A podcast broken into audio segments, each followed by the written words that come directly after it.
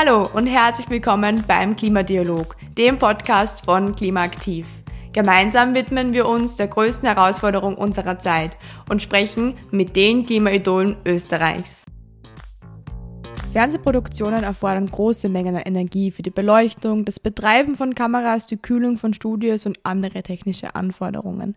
Welche Maßnahmen der ORF getätigt hat, um die Klimakrise nicht nur in der Produktion, sondern auch im Programm zu berücksichtigen, erzählt uns Anita Malli, die Nachhaltigkeitsbeauftragte des ORF und Geschäftsführerin der Initiative Mutter Erde. Hallo, Frau Malli, schön, dass Sie da sind. Hallo, danke für die Einladung. Wir machen am Anfang immer zum ähm, besseren Kennenlernen unserer GästInnen einen kurzen Klimaaktiv-Fragebogen. Das jetzt keine, sind jetzt keine großen, schwierigen Fragen. Die erste wäre, dass Sie uns Ihre Tätigkeit in drei Worten beschreiben. Ansprechpartnerin und Anlaufstelle für alle Fragen der Nachhaltigkeit äh, und des Themas Klima im ORF. Äh, Geschäftsführerin der Umweltinitiative Mutter Erde und auch Koordinatorin für dieses Feld innerhalb des ORF. Äh, und ich mache den Nachhaltigkeitsbericht für den Konzern. Mhm, Dankeschön.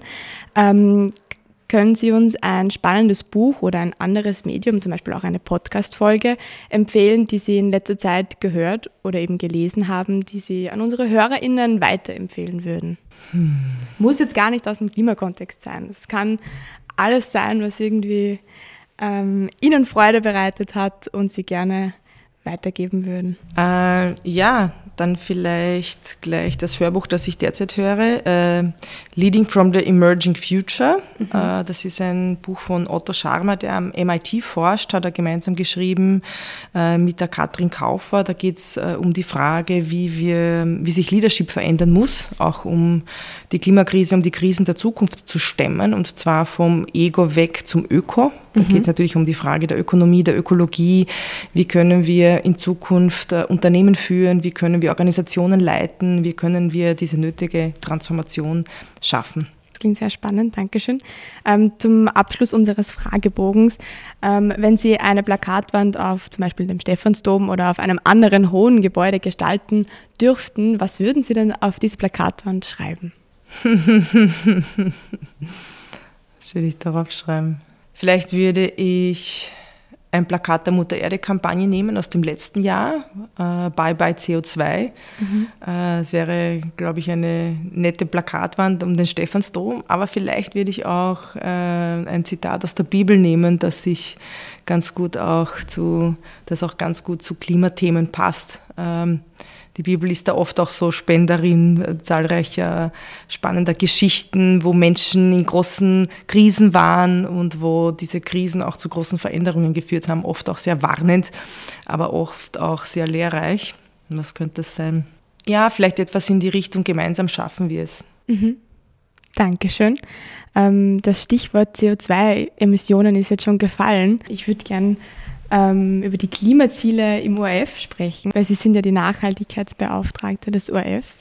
Und wie jedes andere große Unternehmen verbraucht auch der ORF Energie und ähm, stößt CO2 aus. Und auch gemeinsam mit anderen österreichischen Großbetrieben ist der ORF offizieller Klimaaktiv-Paktpartner. Und in diesem Partnerprogramm ähm, haben sich diese Unternehmen Ziele gesetzt.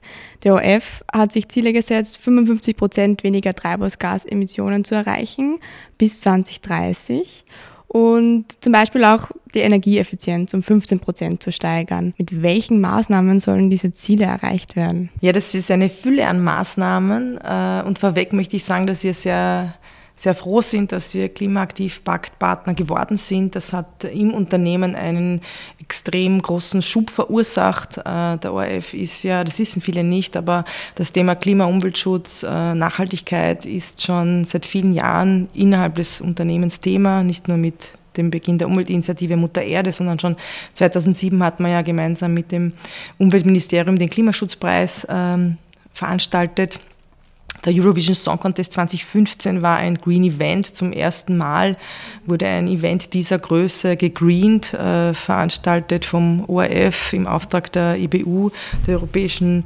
äh, Broadcasting Union. Das heißt, das Thema war da und der Klimaaktivpakt war einfach der nächste Schritt. Mhm. Äh, und da sind wir sehr glücklich, dass wir hier auch äh, diese Unterstützung auch haben und äh, in diesem Kreis der großen Unternehmen uns da gegenseitig stärken können und auch inspirieren können. Und unsere Maßnahmen sind natürlich zugeschnitten auf uns. Das ist natürlich das Thema Green Producing das auch die gesamte Filmwirtschaft umfasst.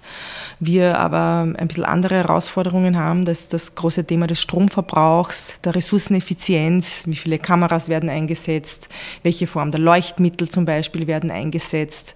Und da haben wir zum Beispiel als eine Mindest, ein Mindestkriterium, äh, wir lehnen uns da stark an, an das österreichische Umweltzeichen, das da schon für Green Producing in Film und Fernsehen, das da schon eine sehr gute Guideline mitgibt.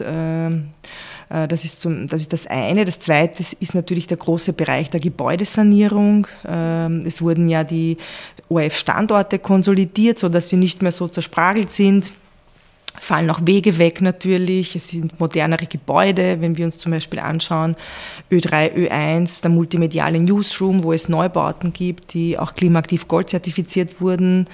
Da haben wir auch im Juni eine Auszeichnung bekommen dafür, überreicht von der Frau Bundesministerin Gewessler. Das heißt, hier passiert sehr, sehr viel im Bereich der nicht nur Gebäudesanierung der Altbauten, äh, sondern eben auch äh, ein energieeffizienter Neubau, der eben dazu beiträgt, dass Wege kürzer sind, dass, äh, dass möglichst äh, auch Energieeinsparungen stattfinden können. Dann natürlich der große Bereich der Mobilität, wo es um ein Phasing out der Verbrennungsmotoren geht, das heißt eine sukzessive Umstellung.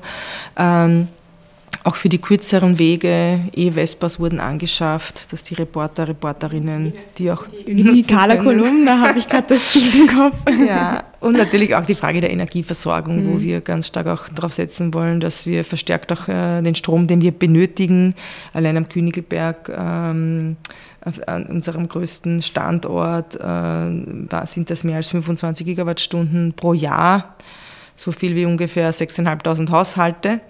Äh, das heißt, da geht es darum, dass man möglichst viel auch selbst produziert. Und da ist zum Beispiel auch führend eine unserer Töchter, die ORS, die auch versucht, auch auf den Sendestandorten Strom auch selbst zu produzieren. Das heißt, das mhm. sind im Wesentlichen diese Fülle an mhm. Maßnahmen, die wir uns vorgenommen haben.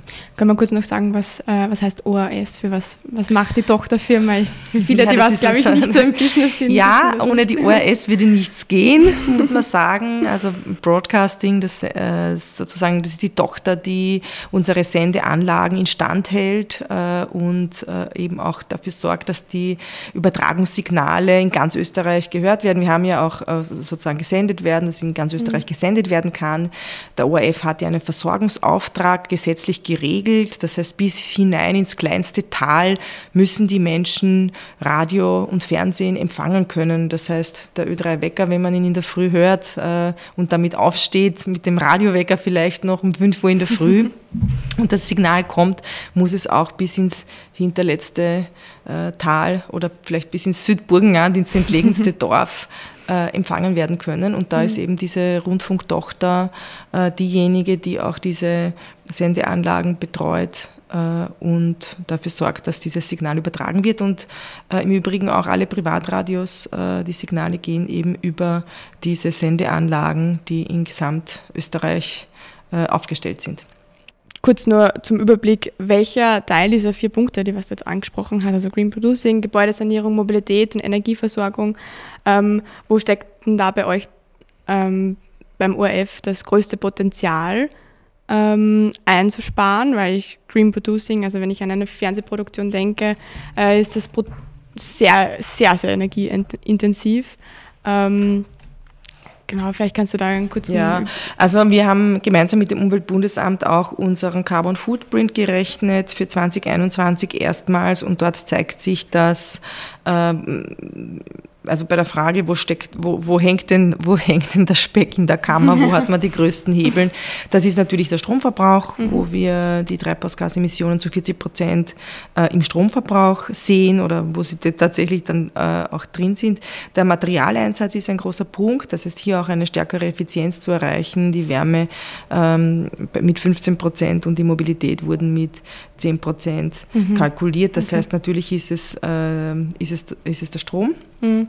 Stromherkunft, aber auch die Eigenstromproduktion. Hier auch natürlich die Effizienz und der Materialeinsatz. Mhm. Das heißt, das sind die größten äh, Hebel im Wesentlichen. Das heißt, runtergerechnet oder umgemünzt auf die Maßnahmen ist es natürlich die Energieversorgung und ja, ist es die Energieversorgung und Green Producing ist etwas, wo man sagt, ja, da geht es auch um die Frage der Energieversorgung und da geht es auch um die Frage des Materialeinsatzes. Mhm. Jetzt hat der ORF ja schon seit Jahren produziert, wie er immer produziert hat. Wie, wie waren so die, die Reaktionen, dass ihr jetzt Teil dieses Paktes seid und ähm, da Änderungen machen wollt und, und ähm, eben auch einsparen wollt? Wie, wie war so die, die Reaktion der, die, ja. Also die Reaktionen waren durchwegs positiv, dadurch, dass das Unternehmen ja 2015 diesen Mega-Event, den Eurovision Song Contest, äh, mit dem Umweltzeichen zertifiziert hat und als Green Event äh, ausgerichtet hat, ähm, waren sehr viele Teams und auch Schlüsselführungskräfte waren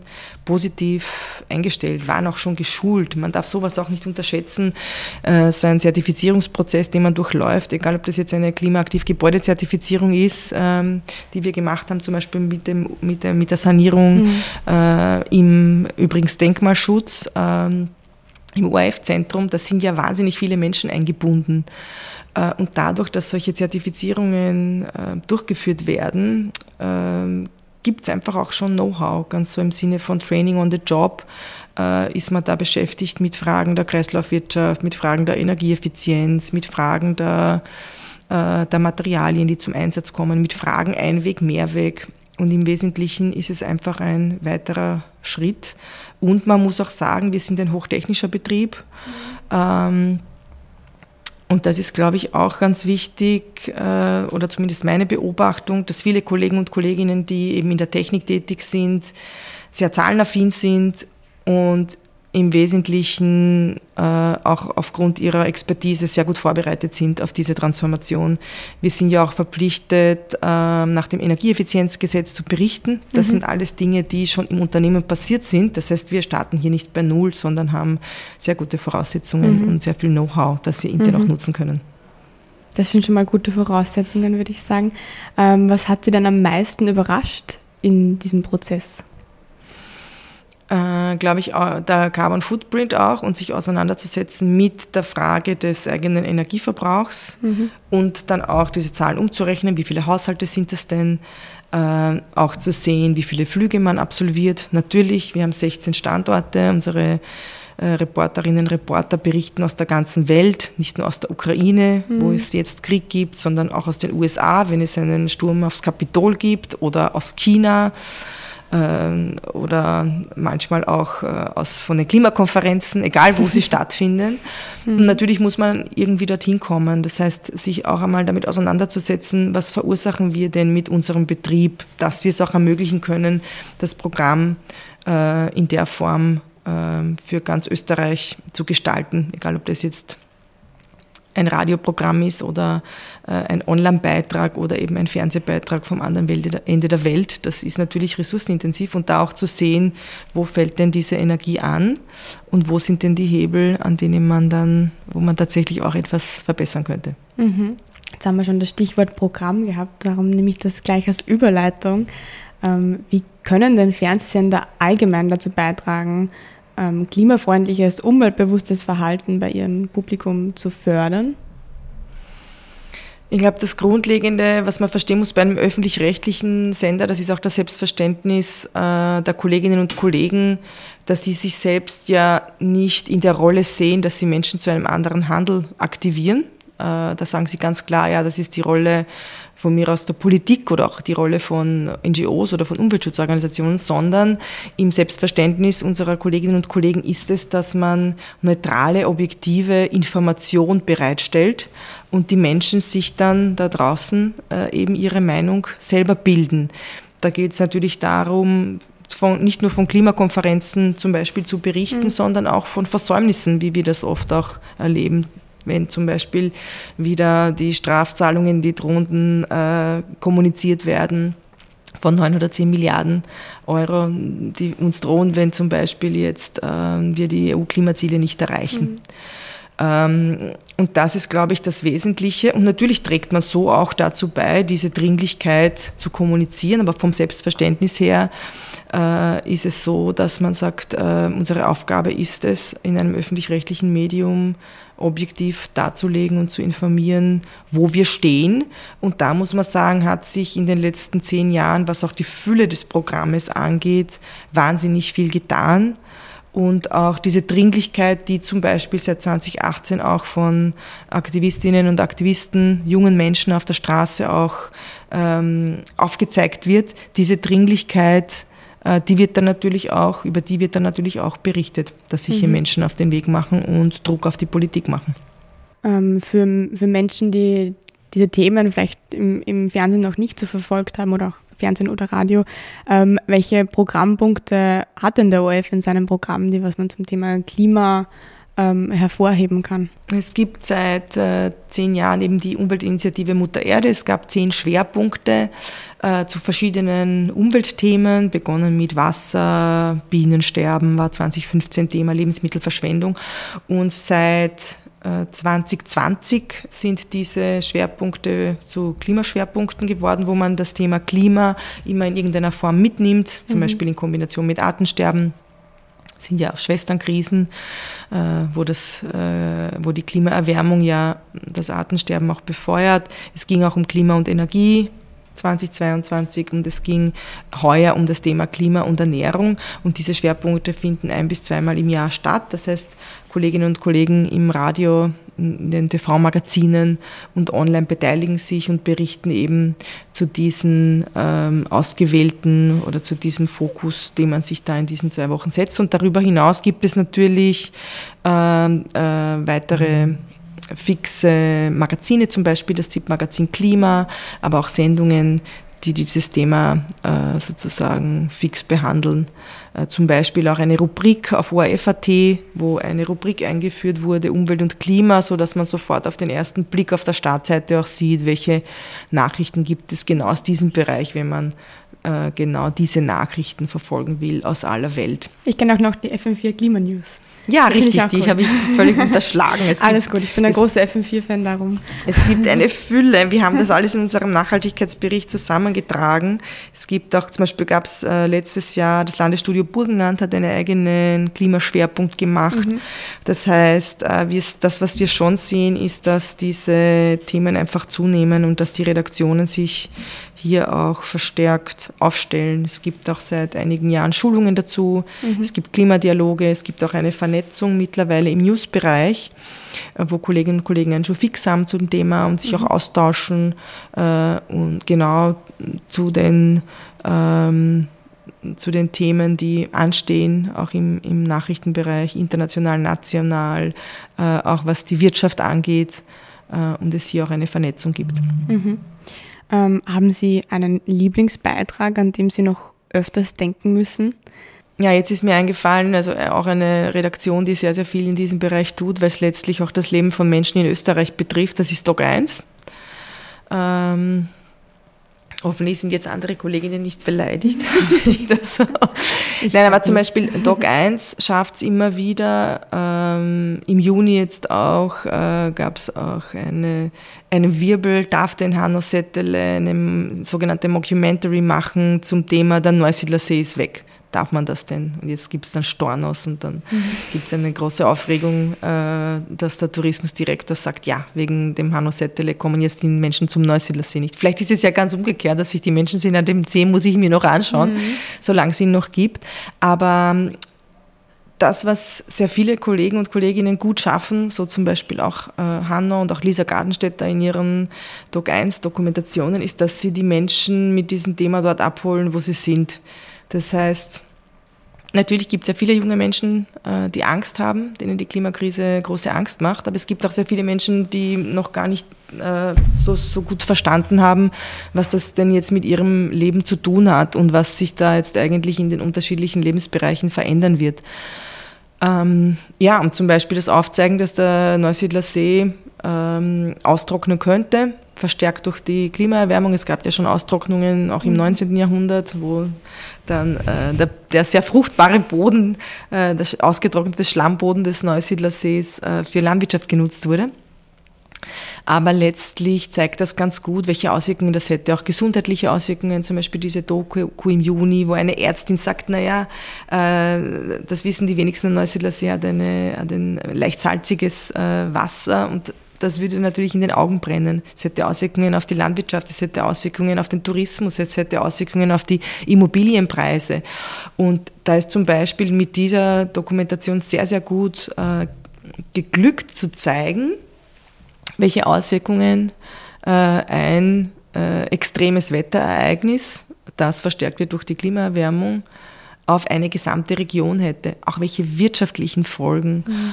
Und natürlich ist es einfacher, das in 45 Minuten zu schildern, wobei man muss schon auch äh, hier eine, eine gute Erzählkunst an den mhm. Tag bringen, ein, ein, ein herausragendes Storytelling und auch eine, eine, auf Augenhöhe das Ganze erzählen und auch äh, die Leute mitnehmen. Das ist dort gelungen. Aber es gibt auch sehr spannende Kurzformate. Zum Beispiel äh, auf, im, im, im Ö3-Wecker, beziehungsweise auf Ö3, wo Thomas Wunderlich in, ich weiß jetzt nicht, ob 30 Sekunden oder 60 Sekunden die Welt erklärt und es da zum Beispiel schafft, in einer ganz wirklich kurzen Zeit ein Thema aufzureißen, zum Beispiel, was sind denn Treibhausgase oder mhm. äh, einfach auch Klimabasics äh, immer wieder auch gebracht hat, auch im Rahmen der Schwerpunkte. Äh, und ich glaube, die Fülle ist groß. Mhm. Man vergisst, dass, dass der ORF nicht nur die Klimanews hat, sondern eben auch Ö1, wo lange Dokumentationsformate möglich sind. Ja. Auch Landestudios, die sehr viel dazu beitragen, auch TV-Formate, auch Unterhaltungsshows. Wir hatten jetzt beim aktuellen äh, Schwerpunkt Mutter Erde, hat zum Beispiel Wir kommen Österreich Christa Kummer eingeladen, die auch stark für dieses Thema im Haus steht. Oder zum Beispiel auch Markus Watzak, der immer wieder mhm. auftritt, äh, interviewt wird, auch von Kolleginnen und Kollegen. Ähm, auch in Fernsehshows zum Beispiel, Guten Morgen Österreich oder ja. Aktuell nach eins. Und das ist etwas, wo man sagt, in dieser Fülle 144.000 Stunden Programm, die das Unternehmen bietet, ähm, da ist natürlich sehr viel Platz auch für das Thema Klima in Unterhaltung, News, aber auch ähm, im Informationsbereich und das nimmt deutlich zu. Mhm. Wie kann man Menschen außerhalb dieser Klimablase erreichen? Ja, der ORF ist ja verpflichtet, genau auch für diese breite Öffentlichkeit zu berichten. Natürlich auch zu den Themen äh, Klima, Naturschutz, Umweltschutz, äh, Nachhaltigkeit und, und explizit sind ja Natur, Umwelt, Schutz und auch die Prinzipien der Nachhaltigkeit auch im OF-Gesetz verankert. Das heißt, man kann davon ausgehen, dass in den Hauptprogrammen des ORF, auch in den Landesstudios im Übrigen, dass diese Themen auch entsprechend der gesellschaftlichen ähm, Bedeutung äh, immer, immer wichtiger und immer größer werden. Ähm, da würde ich zum Beispiel empfehlen, wir haben ja auch neuen äh, Landesstudio Abendsendungen, Bundesland heute, wenn man sich da mal durchklickt, nicht nur zum Schwerpunkt, auch sonst, äh, wenn zum Beispiel Bäuerinnen und Bauern betroffen sind von der Dürre, von Ernterückgängen, wenn die Hagelversicherung wieder durchsagt, wie viele Schäden es gibt, das findet sich alles dort. Mhm. Und es finden sich dort natürlich auch verstärkt Klimaforscher, die auch die Zusammenhänge erklären. Das heißt, diese Themen finden natürlich durch die Extremwetterereignisse, die kann man sozusagen als Schulöffel sehen für dieses Thema, findet das natürlich auch Niederschlag. Und natürlich auch in Hauptabendprogrammen wie Doc 1 und anderen mhm. Programmen oder wenn zum Beispiel beim Frühstück bei mir für drei Frühstücksgäste eingeladen werden. Das ist, glaube ich, das, was Sie meinen mit die Bubble. Genau. Die ja. Bubble, für die Bubble gibt es natürlich auch qualitativ mhm. hochwertiges Programm, äh, Programm, das auch wir zum Beispiel haben hervorragende Features, hervorragende lange äh, Beiträge auch auf Ö1, wo es auch sehr viel Know-how gibt, wo es auch Wissenschaftsredaktionen, Redakteurinnen, Redakteure gibt in der Hörfunkredaktion, die dort auch äh, sehr viel Know-how haben und seit vielen Jahren dieses Thema natürlich auch begleiten, auch in der Fernsehwissenschaft natürlich. Ähm, das wächst natürlich, das wächst selbstverständlich. Ähm, das heißt, das Thema ist durchaus auch in der Mitte der Gesellschaft angekommen. Mhm. Und ich glaube auch, dass das etwas ist, was wir als Gesellschaft auch lernen müssen. Und Journalistinnen und Journalisten lernen sehr schnell. Das ist, glaube ich, ein großer Vorteil dieser Berufsgruppe. So wie man das auch bei Corona gesehen hat. Äh, mhm. Das heißt, die Expertise ist rasch da. Äh, und so natürlich auch, wenn plötzlich oder wenn äh, beim Klimawandel oder bei der Klimaerwärmung ist es schleichend, dass mhm. dieses ähm, dass, dass das die gesamte Gesellschaft durchdringt. Aber hier ist durchaus auch zu beobachten, dass die Themen mehr werden in der Berichterstattung und auch das Know-how in den Redaktionen. Sie sind ja auch Geschäftsführerin ähm, der Initiative Mutter Erde, wie wir jetzt schon ein paar Mal angesprochen haben. Es gibt ja hier jährliche Schwerpunkte. Dieses Jahr haben wir Klima und Ernährung. Welcher Beitrag hat Sie am meisten stolz gemacht, als er ausgestrahlt wurde? Das kann ich jetzt so gar nicht sagen. Was mich stolz macht, ist, dass es vier, dass vier Millionen Menschen diesen Schwerpunkt äh, im TV ähm, mitverfolgt haben. Bei der Radiomessung haben wir ja nicht so konkrete Zahlen, aber es ist davon auszugehen, dass es mindestens so viele im Radio waren.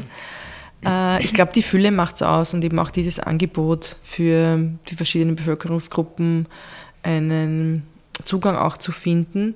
Was interessant war, es gab, eine, es gab einen Doc-Film, der am Sonntag sehr spät abends ausgestrahlt wurde und da haben mich drei Personen angesprochen. Also der Film war sehr recht verstörend, durchaus auch alarmistisch. Mhm. Das, wo man immer dann sagt, naja, man sollte nicht so alarmistisch berichten, es sollte nicht so viele äh, Schauergeschichten erzählt mhm. werden. Das, ver, das ver, ja, genau. Ja. Das verunsichert die Leute stark. Interessant war, dass einige, auch eine Kollegin, die in der Verwaltung arbeitet, mir gesagt hat, naja, das müsste man früher zeigen. Seine anderen ist oft nicht so einfach, mhm. muss man nur mit dem Programmplan sprechen, aber dass durchaus auch die, diese, dieser verstörende Film viele Menschen auch bewegt hat. Und das war vielleicht auch eine der interessanten Seiten. Mhm. Mhm. Ähm, wie sieht es in der Zukunft aus? Wo, wo geht die Planung des Programms hin im Bereich Klima, Umwelt, Natur? Ich denke, das Thema wird erhalten bleiben. Es ist nach wie vor im ORF-Gesetz verankert. ähm, man darf nicht vergessen, es gibt zwei größere Bereiche. Also es gibt den sehr, sehr großen News-Bereich und Nachrichten schreiben sich von selbst, wenn man so will. Es wird erzählt, was äh, Relevanz hat für die Menschen. Also wenn wir jetzt zum Beispiel sagen, die erste Jahreshälfte oder das, das Q2, wo zum Beispiel ähm, die Sozialdemokratie eine neue Führungsfigur gesucht hat, war natürlich das stark Thema. Ähm, je nachdem, wie sich dann die Situation entwickelt, wie sich die Nachrichtenlage entwickelt. Mhm. Ähm, und da könnten wir fast davon ausgehen, ähm, es ist leider so, dass sich Extremwetterereignisse häufen und natürlich dadurch verstärkt auch im Nachrichtenbereich vorkommen werden. Dankeschön, ähm, Frau Mali. Ähm, wir sind am Ende angekommen. Ähm, zum Abschluss gibt es bei uns immer einen Klimaaktiv-Tipp. Das ist eine Art Gastgeschenk, die jeder Gast oder Gästin mitnimmt. Ähm, und der Klimaaktiv-Tipp ähm, ist ein Tipp, der Ihnen ähm, in Bezug auf das Thema Klimaschutz geholfen hat und den Sie gerne an unsere HörerInnen weitergeben würden. Ich glaube, es ist wichtig, dass man einmal bei einem Thema anfängt, wenn man zum Beispiel sagt, und, und ganz gut äh, auch vielleicht zum Jahresbeginn, äh, dass man sagt, so, jetzt habe ich einen Neujahrsvorsatz und heuer schaue ich mir das Thema Mobilität an und entscheide äh, entweder, dass ich weniger Auto fahre oder dass ich mein Auto verkaufe, wenn ich in der Stadt lebe und dass ich brauche, das auch mal durchzurechnen, wie viel das eigentlich Geld bringt, wenn man dann kein eigenes Auto mehr hat. Also, dass man sich wirklich ein Thema anschaut für ein Jahr und das dann dort dann versucht, äh, etwas umzusetzen. Ähm, das kann zum Beispiel einmal sein, wirklich das Thema Mobilität. Im nächsten Jahr kann sein, das, das Thema, haben jetzt glaube ich eh alle gemacht mit, dem, mit der Energiekrise 2022. Äh, wie, viel, wie viel Pullover kann ich anziehen und dann die Raumtemperatur runterdrehen äh, und dabei auch Geld sparen. Und natürlich auch dieser große Bereich der Ernährung. Ähm, und sich da einfach vorzuhandeln von von Jahr zu Jahr. Und am Ende, wenn etwas mal nicht gelingt, weil man vielleicht doch wieder in ein Flugzeug steigt oder ein Rindsteak essen möchte, wenn man gerne Fleisch isst, dann macht es auch Sinn, dass man nicht so streng mit sich ist. Denn am Ende muss, muss uns schon auch bewusst sein, ja, unser, unser persönlicher Konsum macht, macht äh, etwas mit unserem persönlichen Fußabdruck, aber am Ende des Tages, äh, und da denke ich jetzt zurück an den Stephansdom, wo jetzt mein Plakat hängt, wo drauf steht, wir schaffen das oder gemeinsam schaffen wir das, muss uns schon bewusst sein, dass es vor allem auch die staatlichen Institutionen braucht, die großen Unternehmen, äh, und natürlich auch unsere Bereitschaft, dass wir das zulassen. Aber ja, niemand ist perfekt. Danke für den Tipp und danke für die Zeit und das Gespräch. Das war der Klimadialog, ein Podcast von Klimaaktiv, der Klimaschutzinitiative des Bundesministeriums für Klimaschutz, Umwelt, Energie, Mobilität, Innovation und Technologie.